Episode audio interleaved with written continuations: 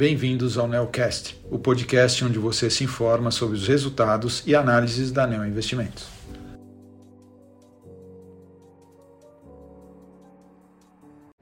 Olá, meu nome é Daniel Solomão e sou um dos gestores da estratégia de ações Equity Hedge da Neo Investimentos. Hoje estou aqui para comentar sobre o desempenho do fundo Neo Argo Equity Hedge no mês de setembro. O fundo rendeu mais 2,12% em comparação com o retorno de 1,07% do CDI no mês. No acumulado do ano, o fundo apresenta um retorno positivo de mais 12,04% versus um CDI de 8,91%. As posições do fundo Equity Hedge são divididas em dois grupos, os quais são as posições direcionais e as posições de valor relativo, ou também chamadas de long and short. Durante o mês de setembro, as posições direcionais, que representaram em média 13% do patrimônio do fundo, tiveram uma contribuição positiva de 0,39%. No mês, a nossa alocação comprada em shoppings foi o destaque positivo. Do lado negativo, a exemplo da carteira long and short, a posição comprada em Banco do Brasil, que exploraremos mais à frente, foi detratora de resultado. Quanto ao posicionamento atual, aumentamos a alocação líquida comprada do fundo ao longo de setembro. Com a volatilidade vista durante o mês, aproveitamos para incrementar a exposição em algumas de nossas posições, onde enxergamos valuation descontado e perspectiva de entrega de resultados fortes no curto prazo. Em nossa visão, as ações estão, em média, baratas e o fim do ciclo eleitoral, somado ao fim do aperto monetário, deve trazer um ambiente de menor aversão a risco reforçamos assim nosso viés mais positivo. Agora entrando na performance da estratégia long and short, tivemos um mês com retorno positivo de 0,96%. Este mês, as estratégias intrasetorial e intersetorial tiveram desempenhos positivos. Já a performance da estratégia de estrutura de capital foi ligeiramente negativa.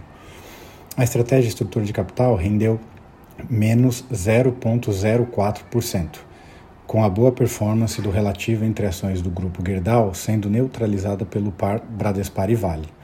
As posições intrasetoriais, que juntas perfazem a maior alocação do fundo, tiveram contribuição positiva durante o mês de 0,52%.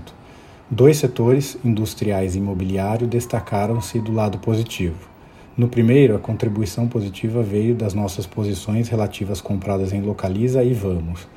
Já no setor imobiliário, o grande destaque foi a nossa posição relativa comprada em Aliança e Sonai. Em ambos os casos, ainda vemos potencial de valorização das empresas, e assim seguimos com os cases na carteira. Do lado negativo, o destaque ficou no setor de bancos. Nosso investimento relativo em ações do Banco do Brasil foi o responsável pela performance negativa.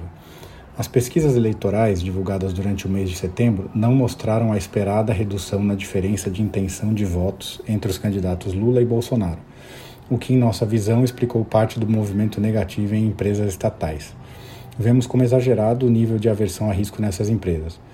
A governança nas estatais evoluiu nos últimos seis anos. Tivemos um avanço institucional com a lei das estatais e vimos avanço na gestão das empresas, com a implementação de planejamentos plurianuais e maior ativismo por parte dos acionistas minoritários nos conselhos dessas empresas. Por fim, Acreditamos que os candidatos atuais à presidência demonstram entender as consequências negativas de governos passados acerca de um direcionamento político demasiado sobre as estatais. Assim, achamos que as ações do Banco do Brasil encontram-se a preços muito atraentes e mantivemos nossa compra relativa no banco para outubro. A estratégia intersetorial teve desempenho positivo de 0,47%. O grande destaque do mês foi a posição relativa comprada em shoppings contra a telecom. Vemos as ações do setor de shoppings negociando em múltiplos muito abaixo de sua média histórica, apesar da forte capacidade de repasse de preços com a saída da pandemia e pela expectativa de boa recuperação nos resultados à frente. Assim, esses foram os destaques do mês de setembro. Para qualquer dúvida adicional, entre em contato com a área de relação com investidores da ANEL. Agradeço a atenção dos ouvintes e até o mês que vem.